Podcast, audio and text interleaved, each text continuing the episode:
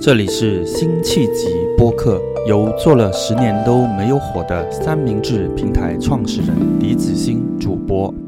我把身上自带话题的朋友请来聊一聊。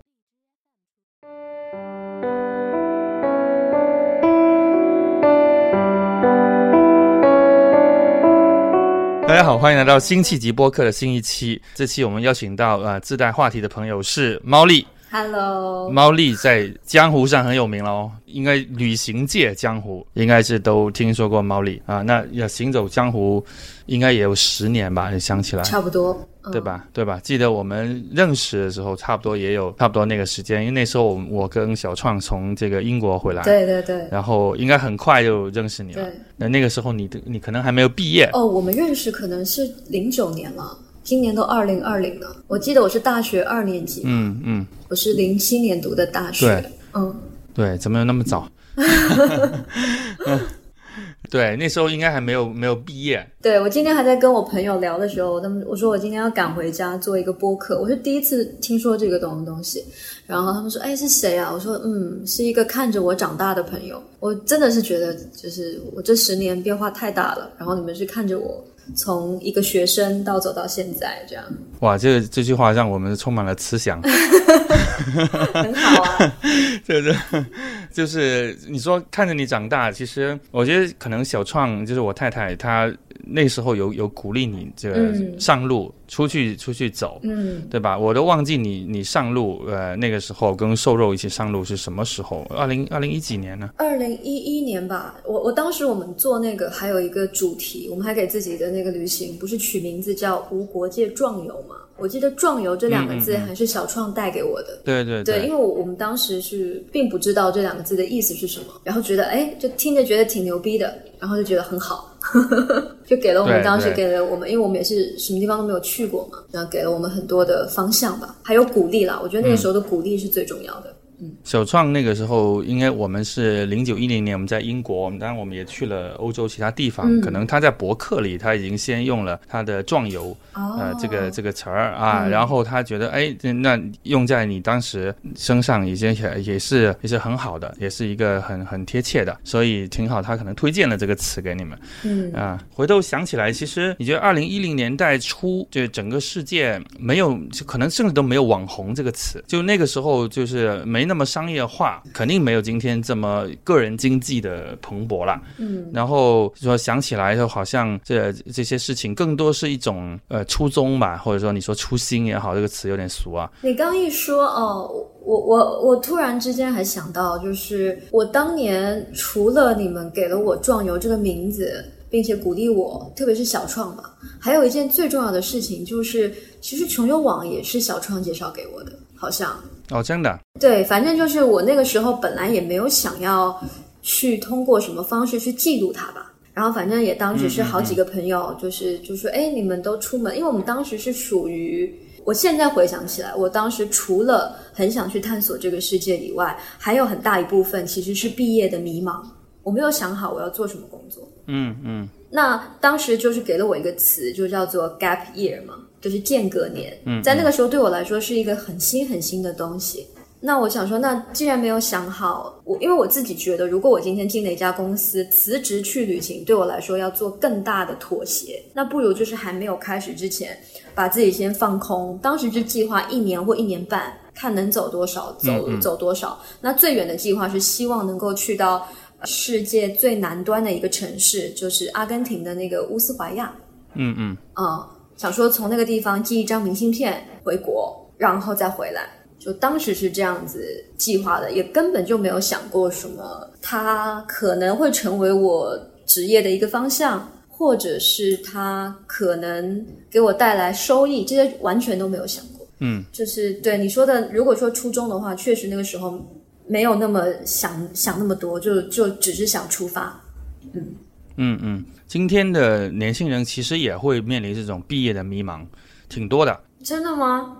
对，很多很多，我碰到，因为我现在还是有很多年轻的朋友嘛，他们我觉得他们毕业的迷茫，呃，有过之而无不及吧，比你们那个时候。不过你们那个时候的年轻人可能不那么有那么多的比例会选择说像你一样，就是一毕业即旅行了，嗯啊，一毕业即 gap year 啊，那个时候你的同学里边应该没有那么多人像你这样的选择吧？没有，不是你刚刚说到，我蛮惊讶。你说现在年轻人会迷茫，是因为我之前有看一个新闻吧，还是什么？反正是一些，反正我就忘了在哪儿看到一些资讯了，就是说现在连小学生问他说你长大要干什么，他们的回答都是我要当网红。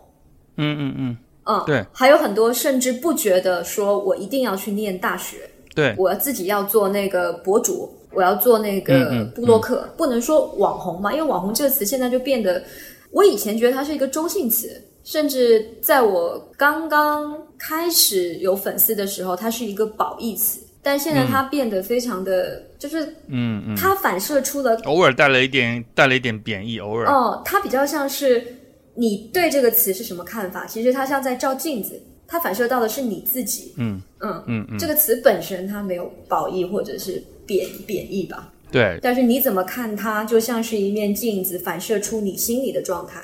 嗯，嗯。但是你说的小学生想当这个网红或者主播，嗯呃，这这个我觉得是能够想象，是有一部分的比例人他会觉得啊，这是一个当下蛮高光的一种职业，嗯甚至很能看得见的，甚至名利双收的一种职业。而其他的有时候被我们这种网红经济所遮蔽，其他职业啊，然后就好像不那么酷了。比如说，呃，以前的外企，对吧？这所有是，特别是这个九十年代、零零年代毕业生，那肯定是都去跨国公司了。嗯那这个跨国公司现在就听起来就没有那么的高大上了，就现在它不一定是毕业生的的第一选择。那呃，但是这不代表今天的年轻人不迷茫啊。不过，我觉得今天的年轻迷不迷茫，可能也不完全是我们这今天要谈的主题好啊、只是说连接起来的是，因为你你也是比我你呃这样是晚了十年毕业，差不多吧，是呃的的的年轻人，然后所有从代际来说，你又比今天的年轻人早了十年毕业嘛，然后那差不多就是慢慢有这么一个演化。嗯呃，那我们我们是说回到你刚刚说的，你当时就是想先去 gap year，先去寻找，先去上路。我我我就是说，我说的是这个没有那么多商业的初衷，对吧？也没有那么多的其他的那么明确的计划。对，没有明确的计划。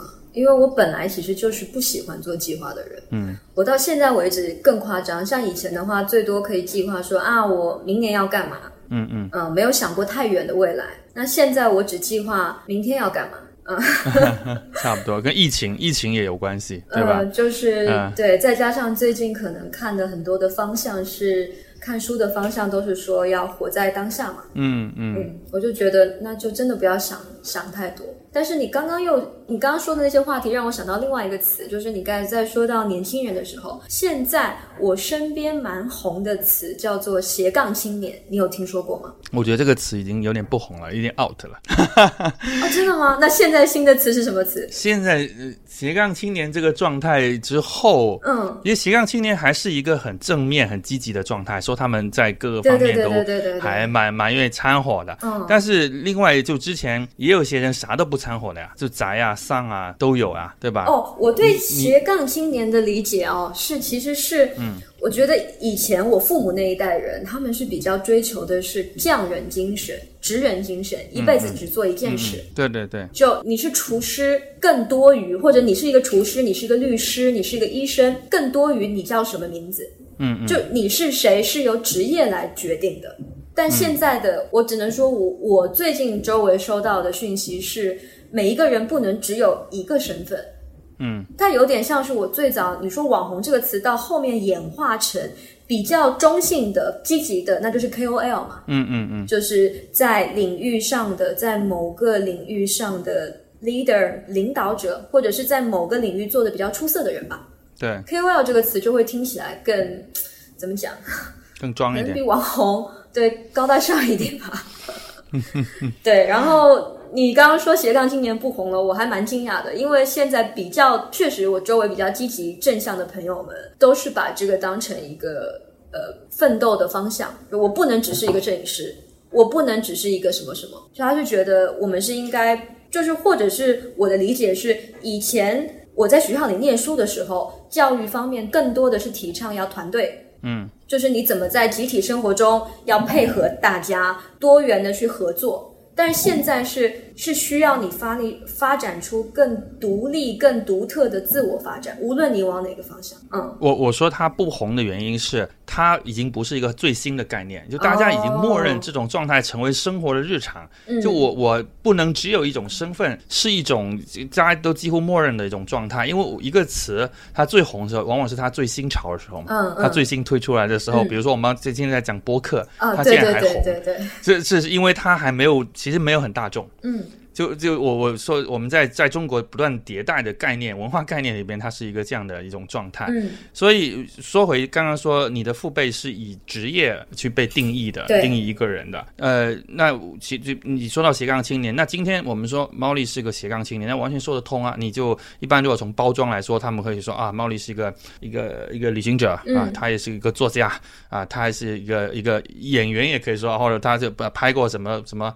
啊，包括从广告啊各方面都都可以说。那你你如果要用一种，比如去只是迎合社会标签的这么一种定义的话，那其实你可以列出很多种身份。但是我想说的，这个时代更核心的是说，嗯你个人的名字是什么？人家对你有没有记住？你是什么时候意识到，就是猫丽这个名字对你来说，它它就是你了。不管你演化出多少种身份，它其实还是你。大家看到是就说猫丽，那我正知道这个人，认识这个人，然后他可能就对他的意味着一些东西。我觉得是拍完 OPPO 广告之后吧。我觉得那是哪一年？二零一二。哦，有这么快？二零一二或者是二零一三，大概是那一年。差不多，嗯。可以去查一下那个我，因为我记得非常清楚，那个广告是贴贴在那个当时《泰囧》这部电影上映。我知道它火是因为那个时候我已经在旅行了嘛。那那个广告刚好是投了，就是在那段日子是电影院，就是。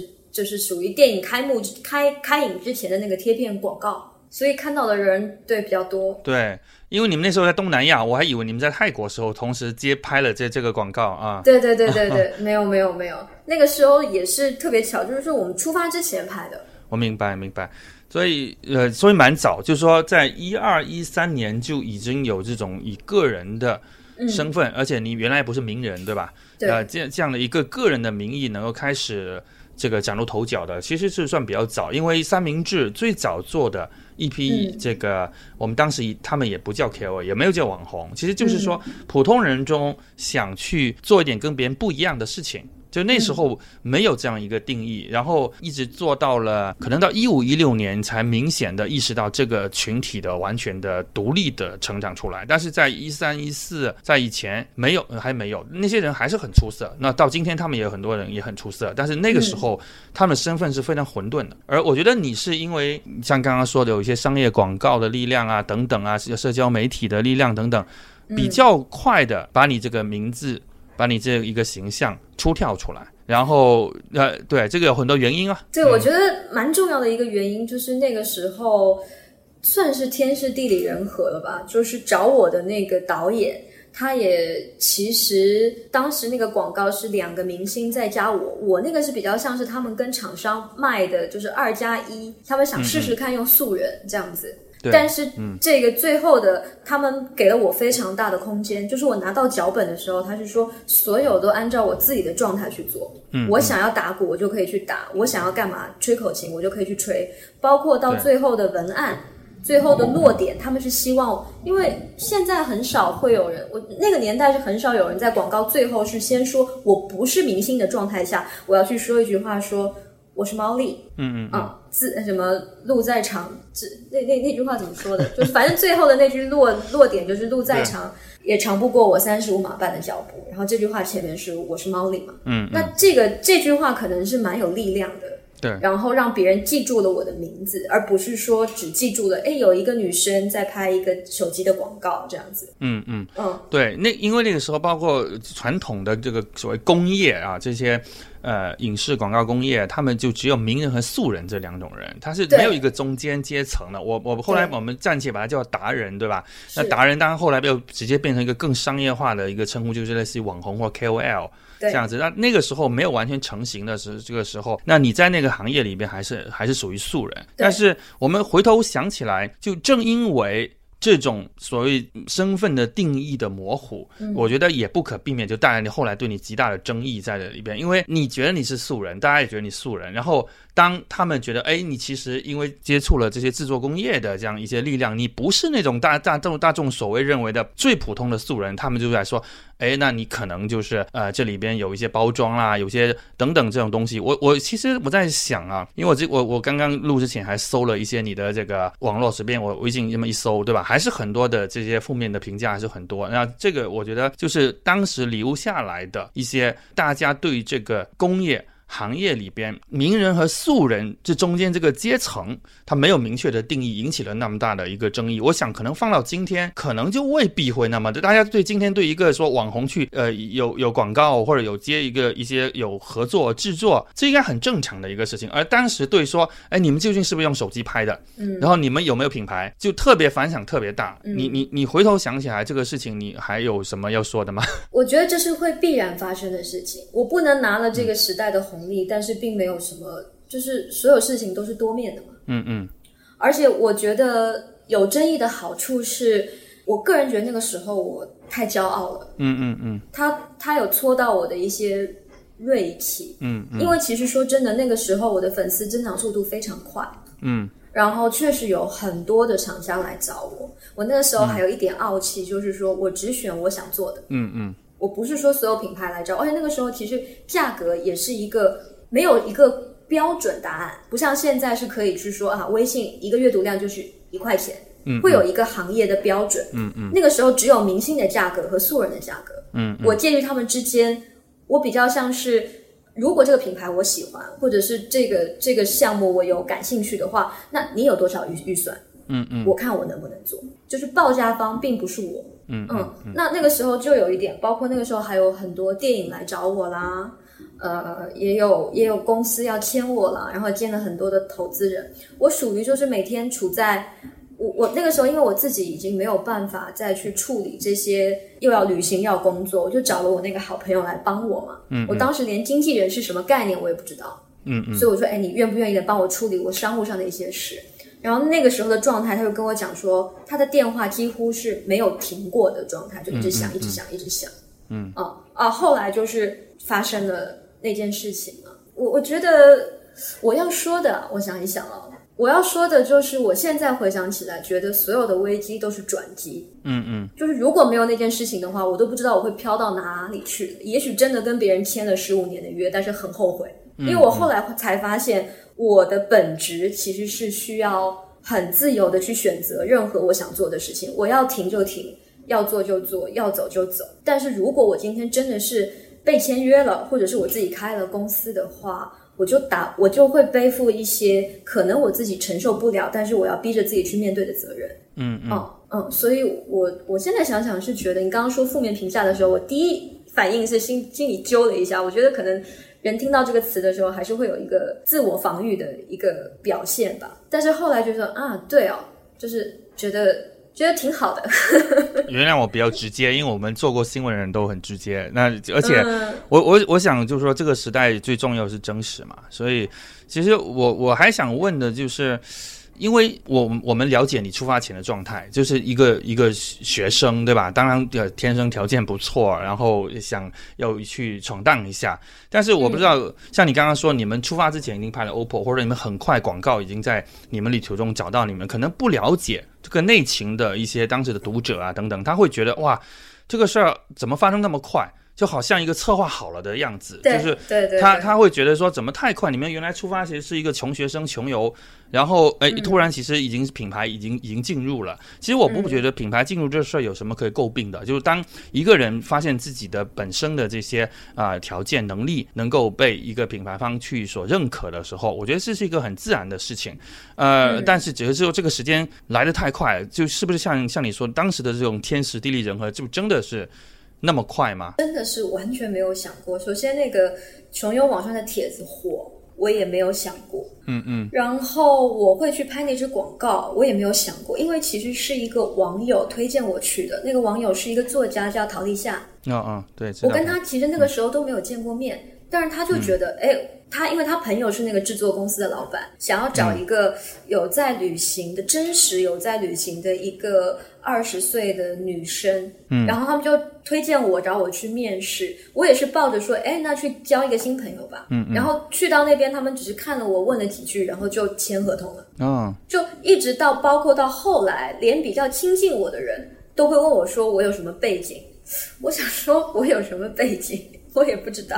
嗯嗯嗯。就是我只能说那个时候就是被老天爷亲吻了一下吧。那你在出发之前就开始有这个商业广告，那么对你来说，会使你的旅行开始带了一点说，哎，我可能知道我身上有这个价值，我要做一些东西给别人看，会有这样的一些影响吗？没有，我当时就是觉得很开心，因为无论拿到多少的酬劳，我就可以多走一天了。嗯嗯嗯因为我当时是带着，真的是就是银行里有多少钱，我就把那笔钱带着。那我对自己说，就是花完了我就回来。嗯嗯那如果因为我当时没有什么网红经济这个概念，就觉得只是哎、诶很幸运，嗯，遇到了一个广告的机会，然后甚至我当时签约的时候，那个老板还跟我讲说，未必这支广告会上。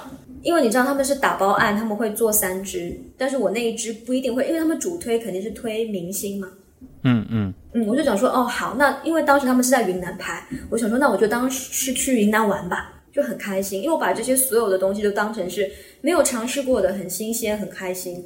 我的脑袋完全没有往商业的方向去想，我唯一往商业的方向去想的就是我出门了之前有问一些朋友说，哎，如果我真的是还没有想要回来，但是钱用完了要怎么办？嗯嗯他们就说啊，那你可以试试看，就是说我把旅行中的照片打印成明信片，呃，然后就是在网上类似于像自己做一个众筹的概念，对我我记得张明信你当片。时，哎对对，有做过明信片对，然后不要卖太贵，卖个十块、二十块，大概是这样子一张。嗯，然后你如果指定祝福，那我亲笔帮你写，然后从世界各地给你寄寄回来，这样子。嗯嗯，但你在旅行中，实际上你又接到了新的广告，这使你的旅行又能够去延长，对吧？当时就是接了那支广告之后，埋了一些后面的隐患。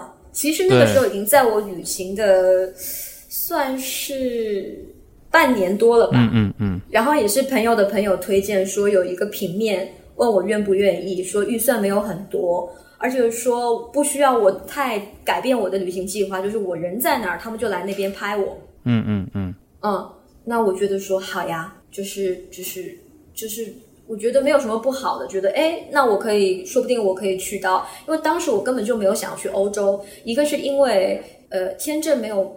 没有那么好办，因为欧洲很多地方的签证不是要有什么固定的职业，对对对或者是对，深耕哎，蛮难办的。对，还要有银行的什么什么证明，所以我当时就是花了大半年的时间就混在东南亚，因为便宜嘛，证件又比较好办。对那中途只只接过那一个，然后那一个后来又火了。所以我就觉得，虽然我只就是说我整个旅行的过程中，一开头就是那只手机的广告嘛，然后中途就是那个鞋子的那个平面嘛，哦，到后后面的广告，但是后面的事都已经是后面我们你就已经结束回来。回来了，嗯。接着回来啊、然后你们回来之后，你们是呃多快会进入一个类似于第二季的旅行啊？我当时回来是因为当时出书了，嗯嗯嗯，然后本来要做签售，后来也没有做，我就坚持说我我没准备好。那出版社也挺好的，那就不做呗。当时回来也是因为一些签证问题，然后稍微整顿一下，然后又出发了。其实一共就回来过，中途回来过一次，然后再出发这样子。嗯嗯再再出发的时候就是去了，哦，你让我想起来，我再出发的时候就是往那个美国，然后中美洲、南美洲那边走嘛。嗯嗯，嗯。当这次二次出发的时候，已经能够去到呃，就美国、美洲更远的这个地方，然后你也出了书，就这个时候心态上肯定已经有点一些不一样了，对吧？我说真的，我现在想不起来，但是你让我又想起来一件事情，就是我那个时候又很幸运，我要去美国之前，然后有一个鞋子找到我。他跟我讲说他们预算有这么多，然后我就想说，那这笔预算下我可以去到哪些国家，可以去玩多少？他们连就现在正统拍广告不是都要先提案脚本，开会，然后怎么样怎么样怎么样怎么样，你们有什么设备，说甚至客户要来跟片什么的吗。嗯，那个品牌的老板也给我了足够的自由度吧，就说你们去拍吧。嗯，就是是一个视频广告，他们完全没有任何的需要我提供任何的东西，我们也没有开会，然后我就去了。嗯，然后我就用那支广告的钱，后面大概又多走了三个多月吧，三四个月吧。嗯，还去了古巴什么的。那个时候是一一几年？一几年啊？我我我看一下哈，我看一下我的微博，二零一四年。啊，到了一四年，你去美美洲？嗯，对，一四年，而且我是从一三年的年底开始，一直到一四年的年头。嗯嗯嗯。到了一四年的时候，其实我在想，就刚刚说了，随着这个行业对达人啊 KOL 的这个更多的认知，这个行业在形成，然后你也不是刚毕业的了，就是你这个时候其实发现你不用找工作，自然你也有工作了，然后已经可以变得是为为自己而工作，就就这种状态对你来说是一种幸福呢，还是惶恐呢，还是其他的什么？兴奋，嗯，就是兴奋到我每天。都觉得自己运气太好了，每天都觉得，哎呀，真是老天爷给了我那么多东西，我要怎么回报他？真的，嗯，处在极度的兴奋中，嗯，这种兴奋期能够持续多久？在那个时候持续了多久？持续蛮久的，我觉得大概有快，对我来说蛮久啊，就是半年吧，半年应该是有的，嗯嗯，就是就是每天处于一个很亢奋的状态，因为无论是找到我的人，我接触到的人，我得到的一些东西都是。我完全没有体验过的，在我骄傲的、骄傲的不能自已的时候，就发生了那个事。因为我、我、我后来想想，我真的是一个没办法去想太远、长久计划的人。嗯，就当下给我的东西，外在给我的东西太多了，我、我、我光吸收那些就要花我太多的时间了。嗯嗯嗯。然后你的，你觉得 reputation 有没有受到一些影响？但是我看你好像的商业合作也都没有停，就就好像大众形成了一种。景观在在那边批判猫腻，然后但你的商业上我看好像没有受到太大影响啊。我有哎，我有差不多九个月那个时候就不接案子了，是吗？就那个时候是有，那个时候就是有一些，就那段日子有厂商跟我索索赔嘛，他们觉得有粉丝去那边骂我，就要去，就算是毁约的一种嘛。哦，真的有这么严格啊？有啊有啊有，还有一些就是。已经做完了，但是没有办法发布的，嗯嗯，照片啊，或者是视频啊，嗯嗯，都有，嗯。那我自己刚好那个时候也是经历失恋吧，嗯，然后我就觉得，那我要放一个很长很长的假，嗯，我就给自己放了一个很长的假，大概半年到九个月吧。那待在哪里呢？那段时间待在哪里？我先是去东南亚，还是去了我自己常去的地方，就是走。我那个时候有一个很变态的想法，就是说，既然是失恋，那我就要把走过的路再走一遍。啊，那一个人这样不虐吗？一个人再去走那些路不虐吗？蛮虐的，所以还是有朋友会陪我，就还是有朋友陪，嗯，陪着了，嗯，就也也也也先去东南，但不那个时候本来想先去新疆哪里哪里，但是还是先选择了我，因为我比较喜欢阳光多和热一点的地方，然后那个时候又是。快冬天的时候，就先去了东南亚，然后又跑到墨西哥，在墨西哥那边待了蛮长一段日子的。嗯嗯，那是是纯粹是个人的旅行，个人的行为了。嗯，个人的行为到我都不知道我每天在干嘛，就感觉每天 像我现在每天还会去安排一些事情嘛。但是当你处在一个混乱期的时候，你就会没有办法去思考那么远的事情，就只能被就是被情绪所困住了吧。嗯。嗯嗯，所以那个时候就开始意识到，就这个行业给你带来的名利，然后也会有这么一夜之间可能反转的一些舆论啊，或者这个行业本身的一些潮汐的东西。我那个时候是觉得，哦，原来世界是这样的，因为我我我我我确实可能爸妈保护的比较好吧，就是没有从小到大没有说过什么攻击性的事，如果有也是比较早期，就是学生时代那种霸凌什么的。嗯，但是都是比较短。但是你那个时候你上网看，你就会觉得那些东西四面八方的那些嗯负面的东西是已经影。你说骂我就算了，你要是连我的家人、我的朋友都是那种无止境的骂下去的话，我就觉得这个太。这个恶意太大了。嗯嗯，就你可以针对我，针对这件事情，但是你不能展开一些跟这件事情没有关关系的人。嗯嗯，因为我觉得，我当时始终是觉得，我要保护我的朋友和家人，多过于我接受到多少的。恶意，嗯嗯嗯。那对于一个二十五岁左右的女孩子，就是那那个时候，当见识到这个社会的这种残酷啊啊，当然也有像你说，你也经历到很多很多你没有经历过的东西。对，就是你觉得会加速你成熟吗？因为很多的年轻人，我们开头在讲年轻人迷茫，就很多今天如果读个研究生才毕业，然后二十五岁左右毕业，然后他就立即觉得自己进入了 quarter life crisis 了，就是四分之一人生危机了。然后二十五岁左右啊什么的，那你回头想想你的二十五岁左右，二十五六七，呃，那个时候你经历的似乎比别人更多更深刻了，可以这么说吗？嗯嗯，我不能说深刻吧，我觉得说是很好的给我上了一堂社会课。嗯嗯，这个是亲身的，就比再多的人跟我讲道理都要来的，就是像我自己要自己跌倒过才知道是怎么一回事嘛。嗯，然后我就立马就是先去。觉得我这样子不行，就哪怕我只有一个人做，我也要有自己的财务、自己的律师，嗯，就是一种保护自己吧。但是你呃，是不是回不去？就我说的回不去，就回不到那种跟其他的你的同龄人、你的同学一样的，比如说去为某家公司工作，然后。呃，或者说脱离这个行业，因为这个行业给也给你带来伤害，但是你是呃不舍得呢，还是不希望，还仍然喜欢这个行业啊，还是是怎么样的一种考虑呢？我觉得在哪里跌倒就要在哪里爬起来吧。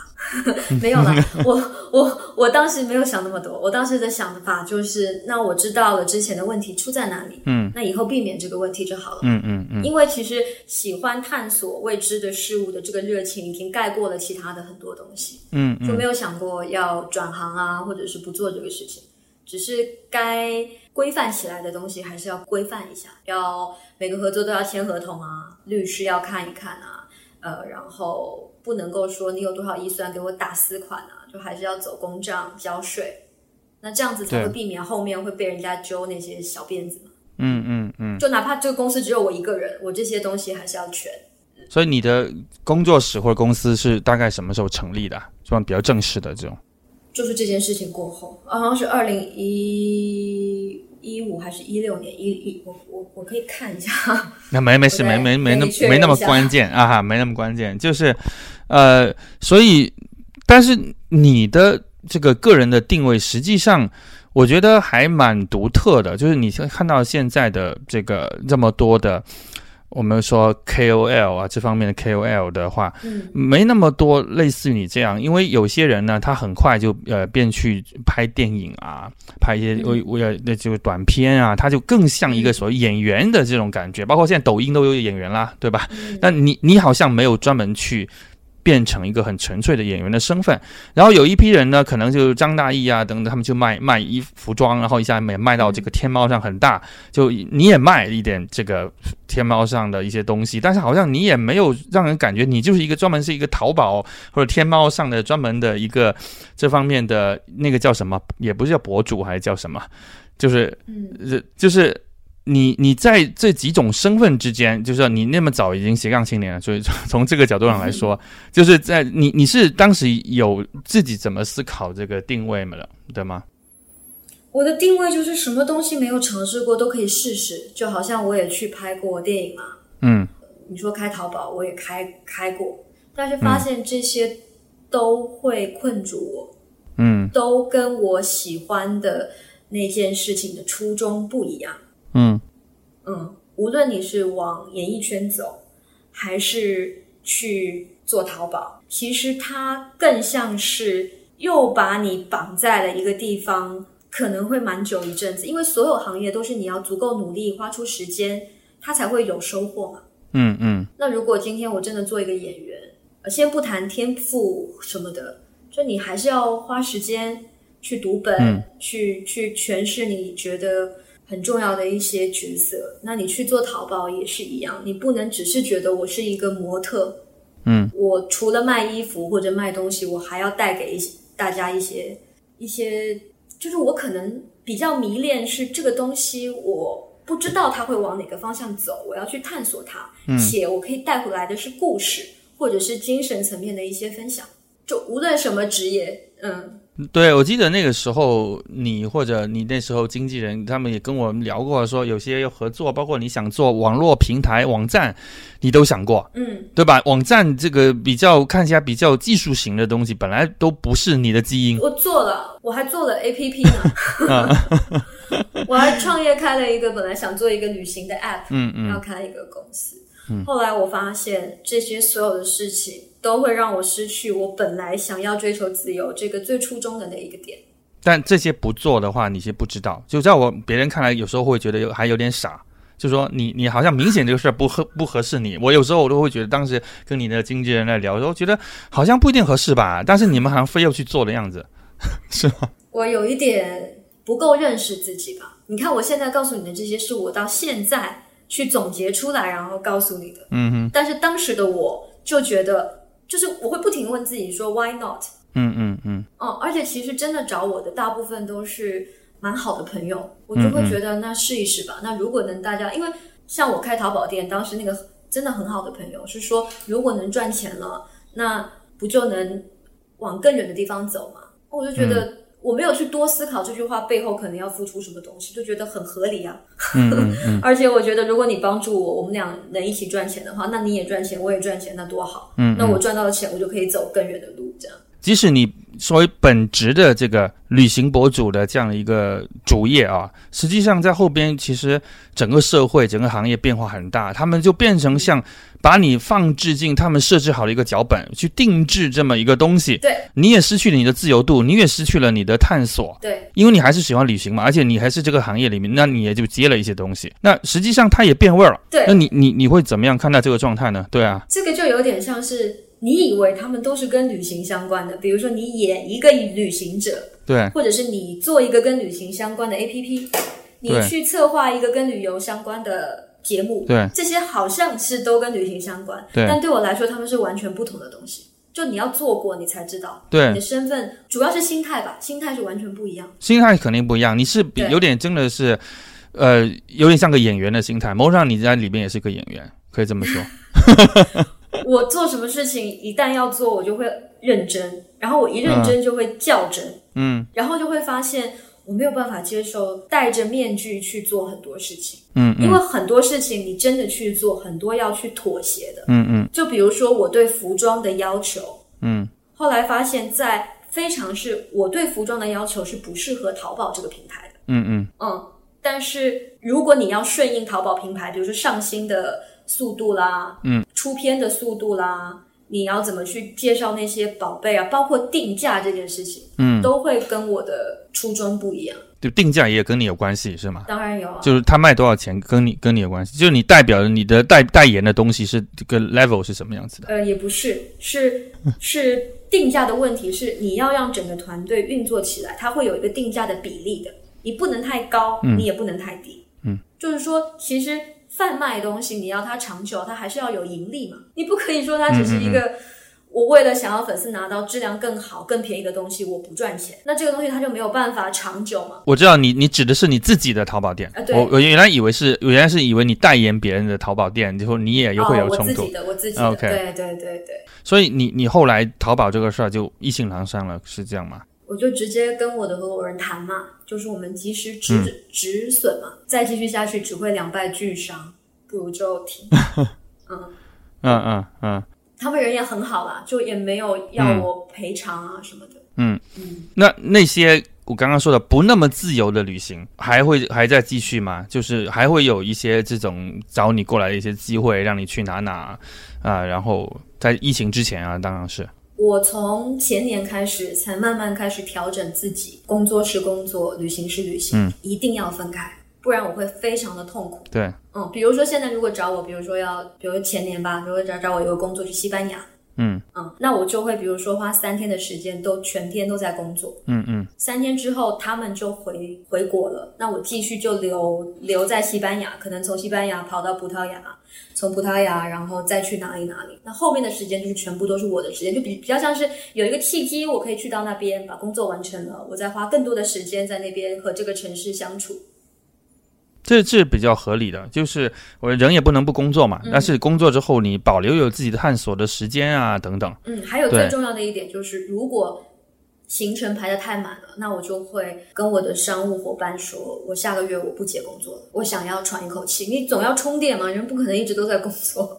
对我，我印象中你前几年行程满满的，一会去冰岛了，然后一会又去到哪里了，就好像经常经常在飞。大部分是蹭那个工作的机票，就通常只要这个地方是在国外工作的，我一定都会留给自己的时间留得更长一点。疫情之前你是在印度吧？对，记得在疫情爆发的时候你还在印度呢。对，如果没有那么严重的话，我本来是想在印度待两三个月的。嗯。那也是工作吗？还是自己？自己啊，自己啊。因为哎，不过也蛮巧的，就是我本来是想在那边报那个瑜伽课，然后做一些跟 meditation 相关的课程。嗯嗯，但是没想到，因为后来是世界范围性的爆发了嘛。嗯嗯。那如果是这样的情况下，印度肯定是不安全。那还有最大的是，因为我们当时已经在印度一个非常小、非常小、非常小的城市，然后在那边过年嘛。没想到。就在这样的城市，我们作为亚洲人的面孔，还是我们去一家餐厅，有西方人看到我们的脸就会离开了。嗯嗯哇！所以我就觉得不要给别人造成困扰吧。嗯，而且其实说真的，那个时候我也很担心国内。嗯，就每天看新闻，不是哭就是愤愤怒，就是每每天都在哭愤怒哭愤怒。我觉得这样子也玩不好啊，所以我就回来了。嗯嗯，对，呃，疫情的东西我们待会再说啊。我我关于这个。网红这个话题，我们刚刚还有一个没聊完的，就是说，到了近两年，这个网红的这个经济，从这个主播啊，就是这种其实带货。这个事儿，呃，就变得特别大，而且现在变成一个主流。包括你看到这个官方也不断为这个带货啊，来来站台啊，等等等等。然后，呃，我看你，当然你在这个你现在的微信平台和微博平台，你都也还是推荐一些东西在卖了。但是，你你似乎你的这种状态跟完全视频直播带货啊，各种那样的一些那那那群呃从业者，他们好像你的状态跟他们也不一样。就你自己是怎么样看待呃自己要不要拥抱这么一股？潮流的这个事情呢？我去年曾经挣扎过，因为好像从前年开始有个东西叫做 MCN 机构，对对对，挺对吧？那个很火，我知道的。无论是我是不是要开这样的机构，和我要不要被其他的机构签约，都是在我一个挣扎中。因为好像所有的人都跟我讲说，这是未来的一个方向。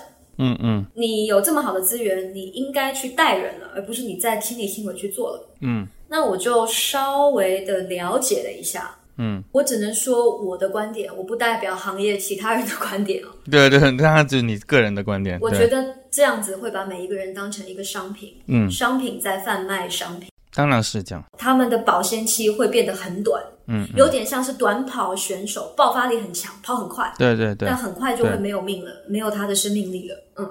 在我看来，李李佳琦、薇娅也可能也是这样短跑选手。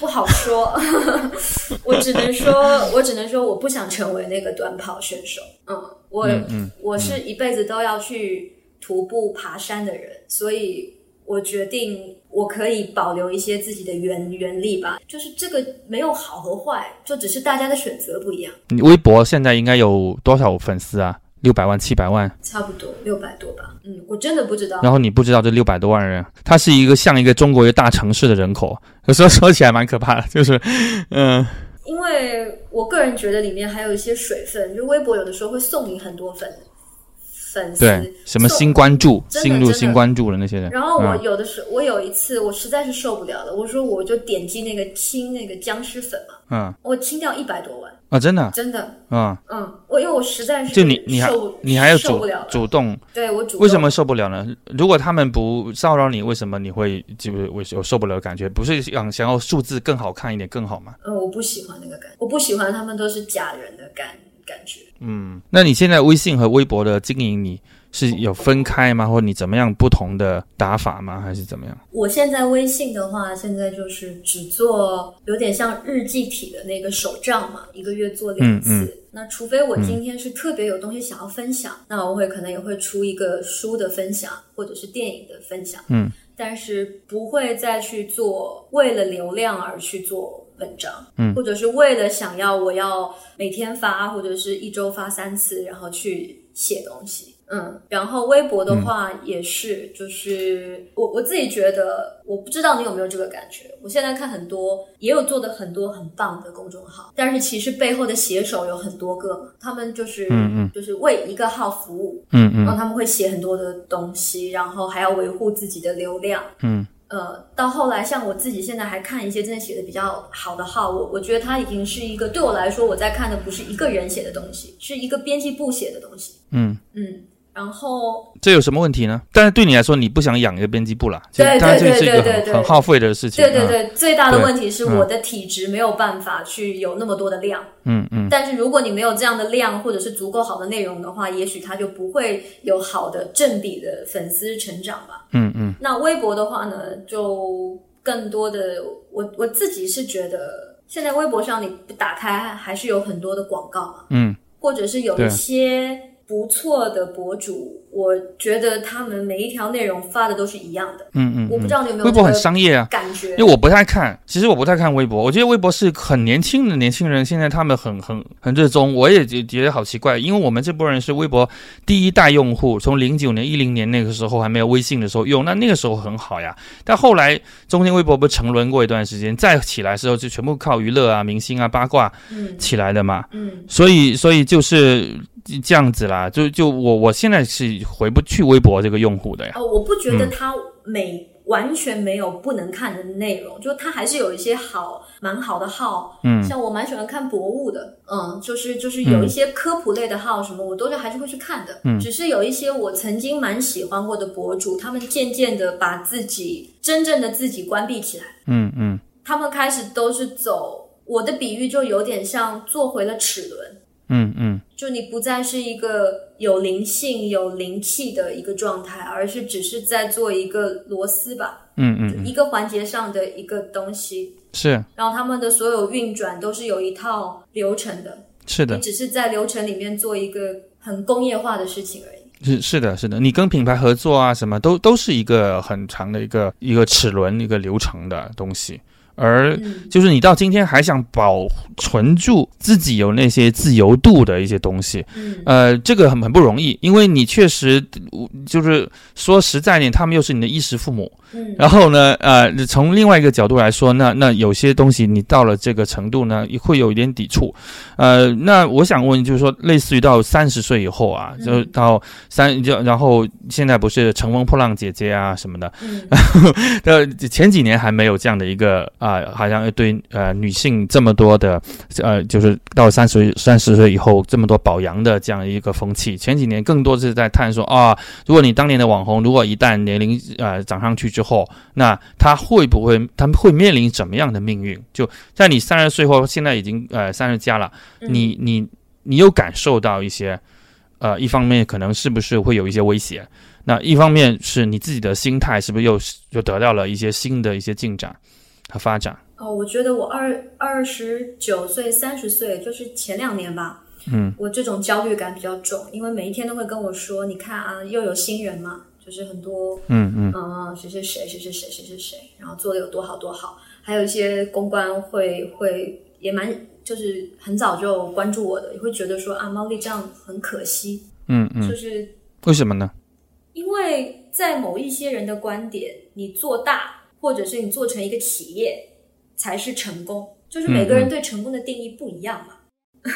在中国，很多人主流就是那样的成功，就是你要对。变成一个企业，对，嗯或者你跟更好的品牌合作，你成立更大的公司，你的员工扩大了，你甚至开始做一些线线下了，嗯，这才是成功。觉得说我处于最早一批的网红，做到现在还是一个人的状态，觉得太可惜了。那我是觉得他是带着善意在说的嘛，嗯。但是我我我自己焦虑完之后，我就会跟自己讲说，嗯，这不是我要的成功。嗯所以当我非常明确的知道了这件事情之后，我就不会去再介意你说的什么后浪来啦，或者是谁谁谁要做成什么样了，我我不关注那些。嗯然后这个时候你又开始又面临上身体上的一些挑战，你可能的精力没有以前好，然后你身体好像也出了一些状况，就这这些东西它也牵涉到你一些精力，是吗？呃，有去年也有，我我我我觉得可能是因为疫情对我来说，我是就是在大环境下，我知道它造成了很多悲悲伤的事情，但是对于我来说，我是超级超级感谢它的，嗯，怎么说？因为我是被被迫的喊停了，嗯被迫按了暂停键，而且这这个暂停键对于我来说，到现在为止，应该是说半年吧，我可以说，嗯。这半年我整个人就感觉是，就像重新纯，就感觉好像怎么讲，就是给了我人生另外一个很大的方向，就是我从焦虑到不知道该怎么办，然后到心痒想要出去，但是出不去，嗯。到一直在在在在也在想，那现在这样子我要怎么办？旅游我要怎么做？到现在我就是非常非常平静，我就觉得平静。然后然后小创又引导你去看看这个说啊身心灵方向，对对对对啊、对看看一下神秘的力量。嗯，呃，你接触到这新的，就疫情中接触到这些神秘学也，好，有没有给你指明接下来又做的方向呢？我觉得蛮明确的，就虽然它不是一句话可以说的明确，但是我觉得它就是告诉你一个事情：你外部的探索可以结束了，现在可以向内探索了，内在的世界更庞大。啊，真的，嗯，呃，对于一个这么喜欢旅行的人，然后以旅行为为为事业的人，然后然后他现在就让你去内部旅行。我觉得超级超级开心，超级超级兴奋。嗯，因为我确实已经到了地图展开，没有一个地方会让我特别的兴奋，说哇，我好想去这里啊，已经没有这个感觉了。哇，这属于工伤吧？但是，但是那哦，我甚至已经可以，就是我不要去这个地方，我闭上眼睛稍微想一想，我就感觉到我已经在那个地方了。嗯，嗯哇，嗯，甚至我在那边会做什么，会吃什么，会看到什么，我都已经大概能够知道。嗯嗯，你你你数过你去过多少个国家吗？到现在？没有，嗯嗯，就是很叛逆，但故总之很多就是故意不去计算它，嗯 因为不想有那种集邮的心态嘛。但是向内探索的过嗯程，我是觉得，我甚至觉得越向内探索，你的人生是不一样的，就是你的、你的、你、你活在的维度和你看待事情的角度，哪怕是同一个月亮、同一件事、同一杯水，嗯，你都是会觉得那是不一样的东西。嗯嗯呃，那种感觉会让我更兴奋。嗯。嗯嗯，所以你觉得就是即使这种因为疫情不定而看暂时有点不太便利或封锁的生活，对你来说，你现在觉得能够接受和持续开展下去？我觉得非常能接受，因为我觉得用意识去遨游的话，它不再受身体的束缚了，你可以嗯去的地方更多。嗯嗯嗯，那你的过去你自己的一个商业模式，那也会变化喽。如果这样子的话，在接接下来的时候，我说真的，我没有想过，嗯，因为我发现就好像去看内观的书一样，他也说我们只能活在现在。那我每一天其实就是会想，我今天要干嘛？嗯，所以你刚问我的那个问题，我觉得是属于未来的，我没有想过。但是我很确定一件事情，就是我不会完全的赚不到钱。嗯，但是如果我更多的探索内在的话，其实我对外在的物质需求就会越来越简简单嘛。嗯，那我也不需要有那么多的钱。嗯嗯嗯，所以你有点被闸门被打开了，然后一下子就是就接触了这么这么多。对，然后我嗯再被打开，我这个闸门被打开，接触这么多，我获得了一些讯息，我自己整理之后，我才发现啊，所有的神仙他们都是一体的，嗯嗯，只是有点像可口可乐在每个地区都有自己的代言人一样。哇，所以从我们上次见面在上海，然后哇，疫情下来，然后变变化这么多，然 后对，还蛮蛮好玩。就是呃，回头想起来，就是你刚刚一直说说，哎，你没有去做成一个公司，你还是以类似于一个人这个状态，那么就意味着说，你过去这十年，就是呃，从一个小姑娘，然后从一个猫丽这个名字，然后你虽然呃跟别人合合作，组织过各种各样的一些业务，但那些团队，你你是认为它不算是你的团队，对吧？除了你中间有经纪人。然后你你大多数其实它目前你的这样一个公司或工作室，它还是一个你比比较独立的状态，是这样理解吗？我觉得不能不承认他们不是我的团队，这样子太不公平了。没有他们，很多事情我也做不了。就是曾经他们是我的工作伙伴，那现在我一样还是有工作伙伴。像其实我现在很多的美编并不是我做的，嗯嗯，那我有的时候是做一些活动啊，发发那个发礼物也不也不是我做的，那我去谈对商务也不是我自己对，嗯。那我也有自己的工作伙伴，但是嗯。嗯，我觉得比较像是呃，我有我的团队，但是我觉得小小的就好了，我不需要再扩大了，嗯嗯。而且包括工作量也是，我希望能够赚到我能够生活的钱就好了。嗯嗯，那他们是远程远程跟你工作，对，都是远程。都是远程啊、对，那这这种状态也很蛮独特的。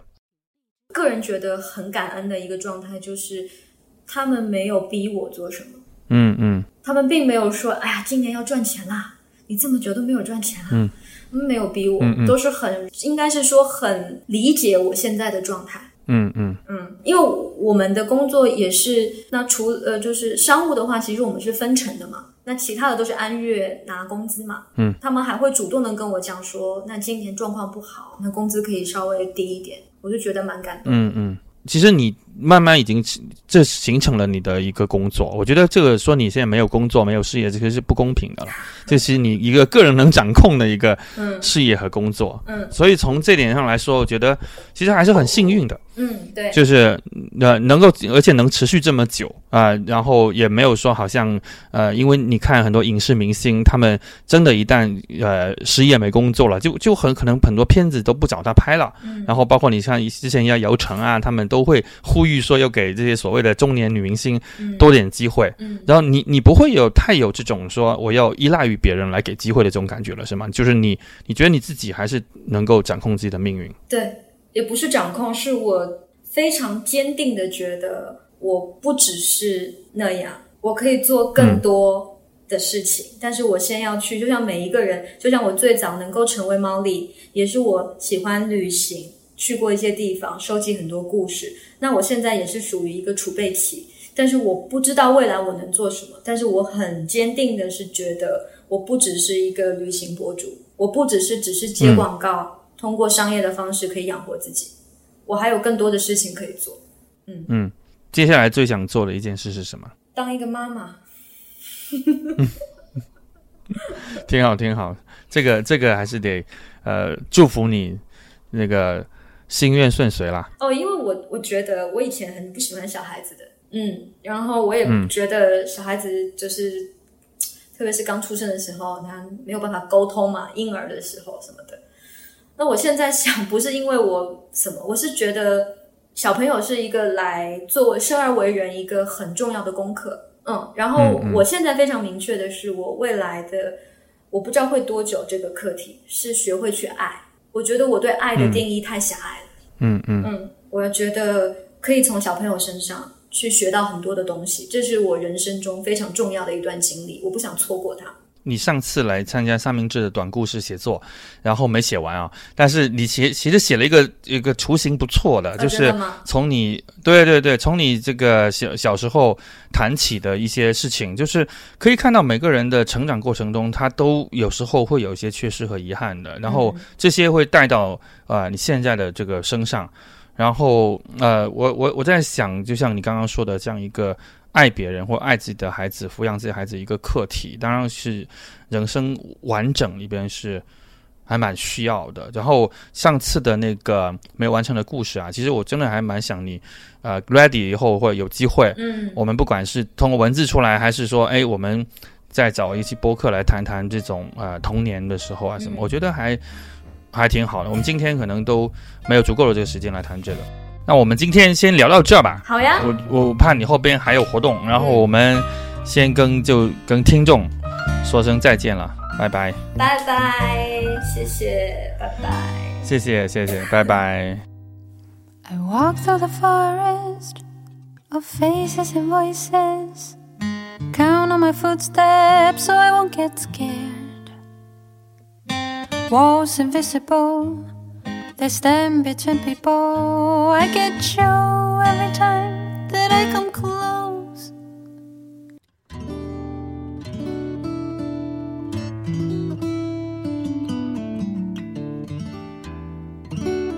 欢迎您在小宇宙和苹果播客平台搜索和关注“辛弃疾 Thinkage”，您可以留言发表您的评论。我还有一个个人公号叫做故事公园，也邀请您关注。同样也请大家关注三明治这个我创办了十年的写作平台。谢谢大家，我们下期再见。